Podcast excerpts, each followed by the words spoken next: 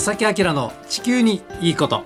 皆さんこんにちは。正木明です、小木野恵美子です。えー今日は9月の18日になりました。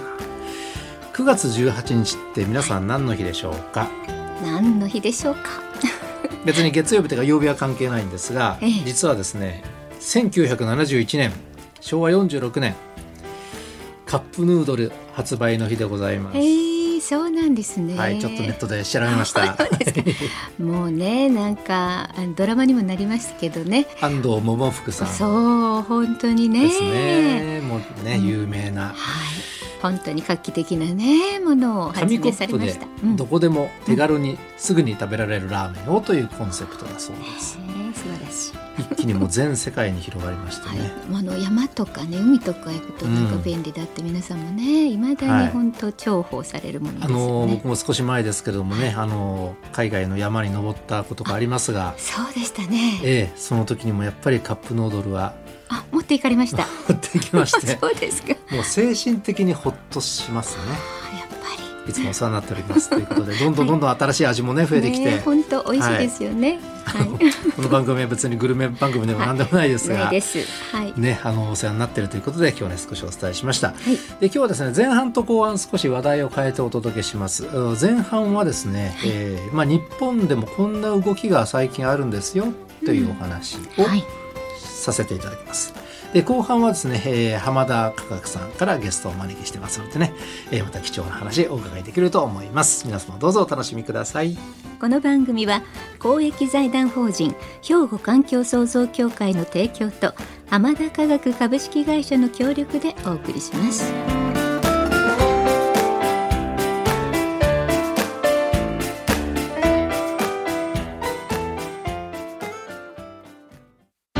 兵庫環境創造協会。2050年脱炭素社会の実現に向け兵庫カーボンニュートラルセンターとして環境と調和した未来を目指し脱炭素化への取り組みや自然環境の保全再生など皆様と共に進めています。環境適合型社会の実現を目指して兵庫環境創造協会。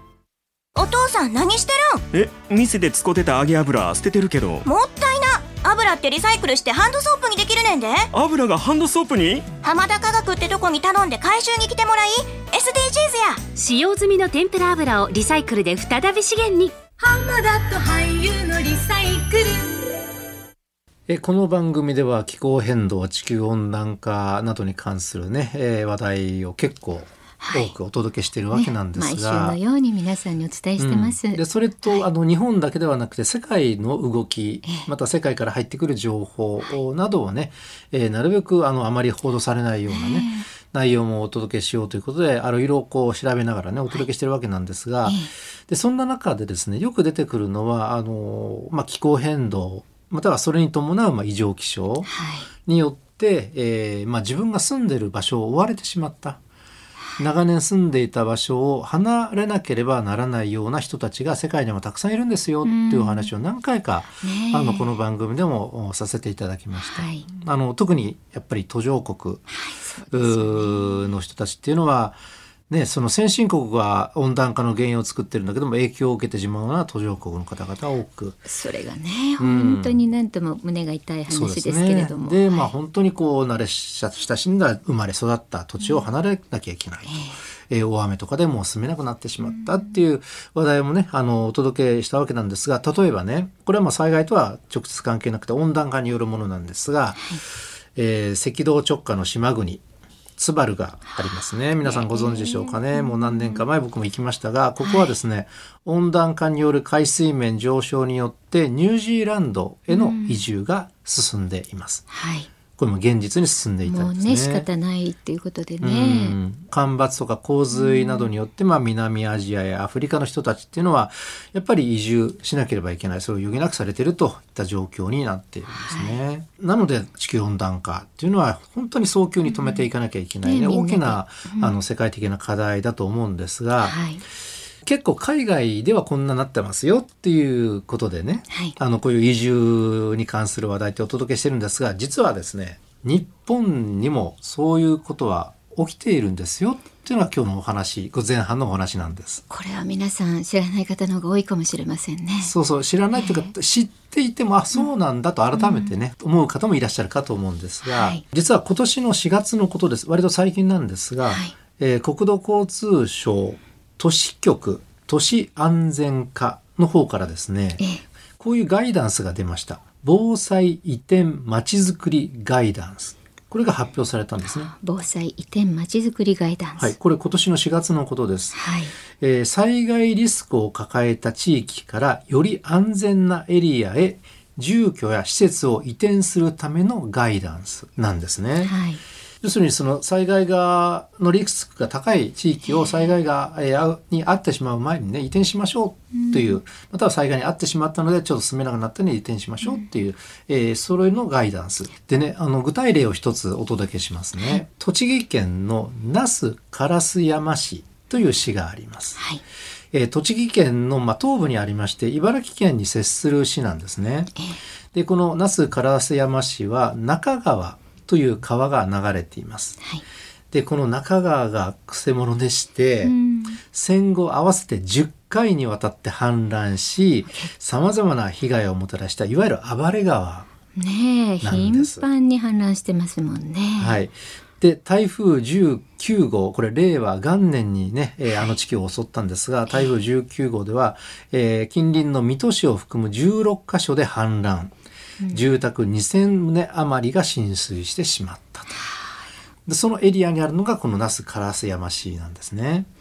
でこの市はですねその令和元年10月の台風19号で、えー住宅が水に浸かる被害を受けた市内の2つの地区についてまとまって安全な場所に移り住んでもらう防災集団移転を計画しています。で対象はですねこの台風で被災した112世帯ですから結構広範囲。結構なね、世帯数ですね。うんはい。でまあその災害を受けてしまったので、まあ、避難したんでしょうでその後自分のね住んでいた場所に戻ってもちょっと今までの生活できないんじゃないかっていう状況になっているので、この防災集団移転っていうのを計画今されてるんだそうです。まあでもね皆さんちょっとこれあの関東の話なのでそのちょっと身近じゃないかもしれませんけどもこれが自分の住んでる場所って考えてみてください。長年にわたって住み慣れた土地を離れることになるのでこれなかなかすんなりとねあの行政がそう言ったからといってすぐに受け入れるのもちょっとねかといってここに今までの生活ここでは住めあのね今までの生活できないんじゃないかっていう懸念もあったりとか。はい。なので現地ではですね住民に対する説明会を頻繁に行っていて、住民と行政がしっかりと意思疎通を図っていかないとなかなか進んでいかないそりゃそうですよね。大きなお屋敷建てていらっしゃったり、代々そこに住まれてたりね。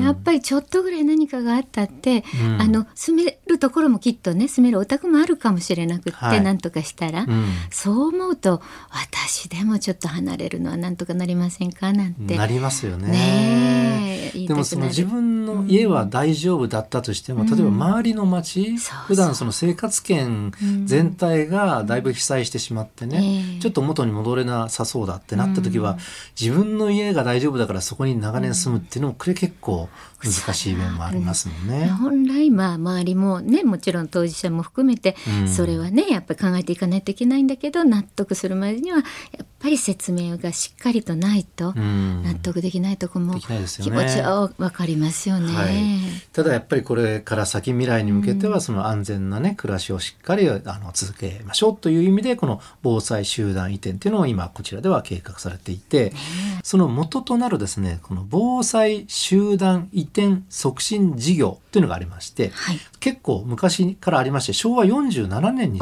創設されてるんです。ああまあ昔からいろいろ災害もねそうそうだからありましたからね。制度自体はね決して新しいものではないんですね。で例えばですよ、はい。平成23年3月11日。はいこの日にちを聞くとあって思う方も多いと思いますが、うん東日本大震災が起きました、この東北地方では各地でこの集団移転事業っていうのは進められています。でねあのこれまでも危険なエリアからの移転っていうのは多くの地域で今お話した通り取り組まれているんですが今まではですね主に実際に被災してしまった後に移転するという、まあ、事後的な対応が今まで多かったんです。これがですね、この4月に出された新たな部分なんですが、この新たなガイダンスにはこのようにも書かれています。今後、平時における発災、まあ、あの、災いが始まる、はい。起きる前に行う、発災前に行う防災移転の促進。うん。えーさらにですよ、はい。人口動態やはい土地利用などを踏まえたまちづくりの一環としての移転もうん促進しましょうと。なるほど。つまり、うん。計画的にまだ災害が起きる前に、ええ。例えばハザードマップなどをもとに積極的な、えーまあ、事前移転というのかな。はい。それも必要ではないかという内容が今回新たに加わってるんですねこのガイダンスには。でこれはだからあの最近の例えばですねあの台風がこれから近づきそうだという時に、あの気象庁がですね早めにこう緊急会見っていうのをよく開くようになりましたよね。はい。だから自然がこういう流れになっていくのでもう台風は来る予想があるのでその前になんとか情報を出しましょうっていうのがその緊急会見であるわけで、はい。同じような流れですよね。うん。これ考えると、まあ、気候変動から来るさまざまな災害リスクから街を守るためのやり方の、まあ、一つかなとこれは言えますよね。そうですね。想定外のことが起きる今の時代なのでね、はい。えーまあ自分の子供とか孫とかが同じ場所で安全に住むには今の場所よりも別のところがいいんじゃないかっていう考え方も当然出てくるわけでね。そうですよね。ハザードマップとかをしっかりね、なんか今見れる時代ですから。そうそうそういう情報がねちゃんとありますのでね。はいえー皆さんもねこういうふうにちょっとこう移転も可能性としてはあるんだなとそういう場所があるんだなっていうのを一つ覚えておくのもいいかもしれませんね。はい正木明の地球にいいことえーさてここからはゲストをお迎えしてお話を伺いたいと思います。本日のお客様は浜田科学株式会社営業部の長町圭一さんです。よろしくお願いします。よろしくお願いします。よろしくお願いします。お願いしようこそスタジオへますありがとうございます。ねはい。あの、浜田科学さんといえば天ぷら油などの使用済みになったね、えー配色用油を、まあ、捨てずに回収リサイクル、えーすごく頑張ってらっしゃる企業なんですけども、あ,、の、前回中野部長がお越しになられた時に、リサイクルで例えるなら、まあ、営業部はいわゆる回収側、まあ、入り口側、はい。それ、商事部という部分がね、はいございますが、はいそちらではリサイクルした後、出口のお仕事だったというふうに伺ったんですが、はいで、長町さんは営業部所属なんですが、まあ、入り口側ではあるんですが、はいその中でもやっぱりいろいろと、あの、お仕事があるということで、今回はですね、いろいろプロジェクトを立ち上げていると、はいい、うことなんですね。はい、そうです。まあ今回です。プロジェクトの一環として、あの、2025年から開催される、はい。大阪・関西万博うん。に、あの、携わっていこうっていうところでのそのプロジェクトを立ち上げて、私そちらのリーダーをさせていただく形になっております。浜田科学はですね、えっ、と、ずっとご紹介もしていただいてますように、あの、廃食油の回収がメインなんですけども、まあ今回はもっと回収だけでなく、様々な分野で、うんあの、万博の方に関わっていきたいというふうに考えております。はい。いですね。やー僕たちも関西万博ねねえ楽しみではありますけどね。はい。さあ、新しい万博、はい。どうなのか本当に楽しみなんですが、本当に。まあこれからどんどんね、この大阪、まあ日本全国かな、あの、盛り上がっていくと思うんですけども、浜田科学さんとしては具体的にですね、どのような活動を行われるんでしょうか？そうですね。まあ、今回その、まあ、万博自体のテーマがですね、はい。命輝く未来のデザインっていうテーマがあるんですけども、うん。まあ、今回ですね、えっ、と、テーマが命を輝く未来のデザインっていうところを、まあ着目して、えーまあ、弊社ができることですね、はい。い、うのを、あの、様々関わっていきたいというふうに考えております。うん。はい。まあ、その中で具体的に今お話し進めさせていただいているのは、はい。メインはですね、えー、カーボンニュートラル、まあ、脱炭素っていうところですね。これがまあ、その、エキスポグリーンチャレンジっていうところで、今、その、博覧会協会さんですね、が取り組みとしてやっていることなんですけども、はい。これを、その、万博をきっかけに、うん。まあ、そういう脱炭素だったりとかっていうところで盛り上げていく、うん。関わっていくっていう形で、一番はですね、あの、博覧会協会さんから、あの、弊社にご提案していただいたこととして、はいあの、一般家庭から出る廃油の回収はい。はい。を、えー大阪、まあ、もっと言うと関西うん。でやっていきましょうと。うん、で、その回収したものを、えー、万博のエネルギー、バイオディーゼルに使ったりだとかっていうところの、まあ、SDGs じゃないですけども、うんそうやって、あの、どんどんどんどん、えー二酸化炭素、CO2 を削減していこう、抑制していこうっていう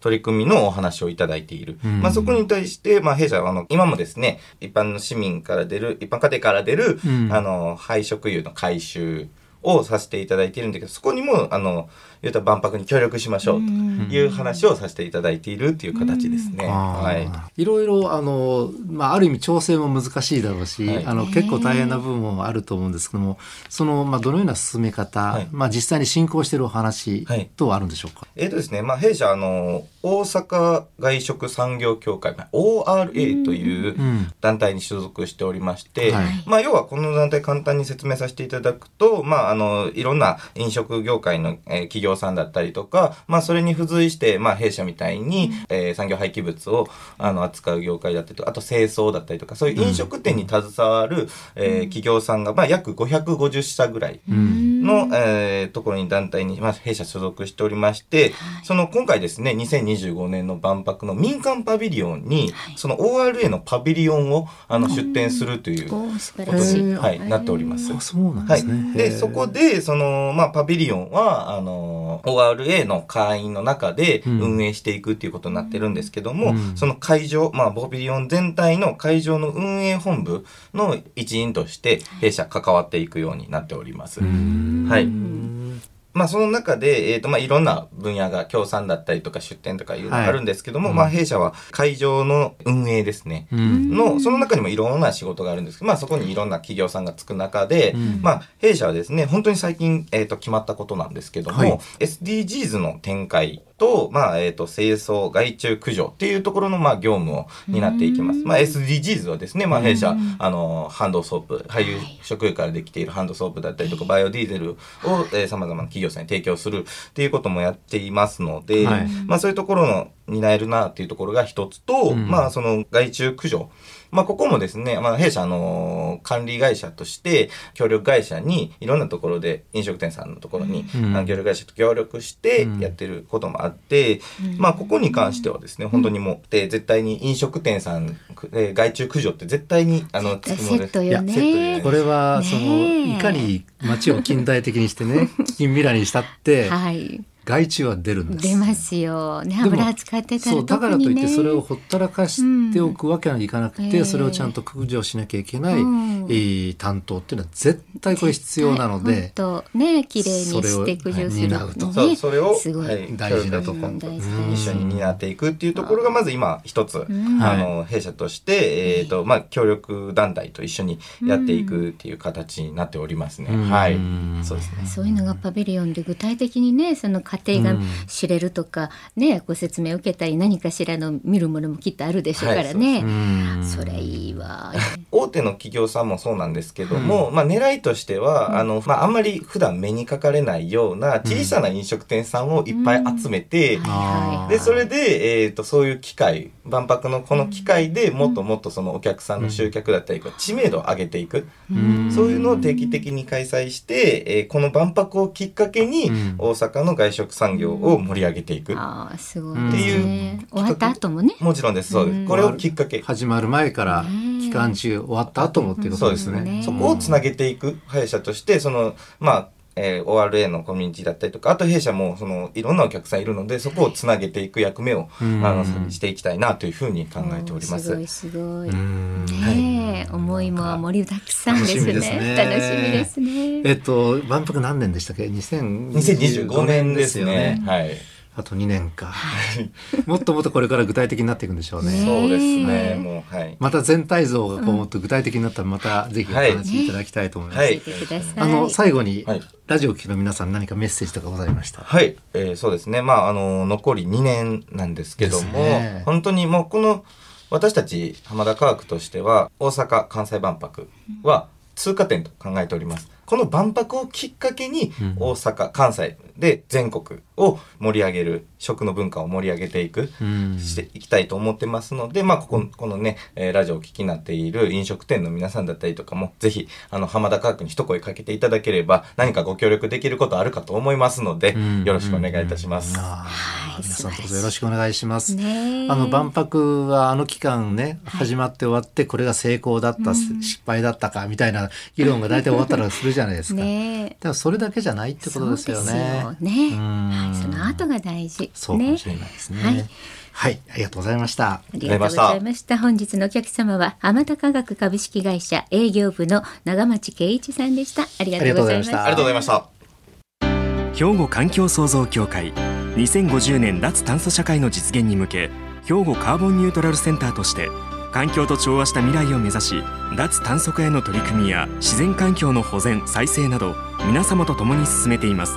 環境適合型社会の実現を目指して兵庫環境創造協会。お父さん何してるん？え店で使ってた揚げ油捨ててるけど。もった油ってリサイクルしてハンドソープにできるねんで。油がハンドソープに？浜田科学ってとこに頼んで回収に来てもらい SDGs や。使用済みの天ぷら油をリサイクルで再び資源に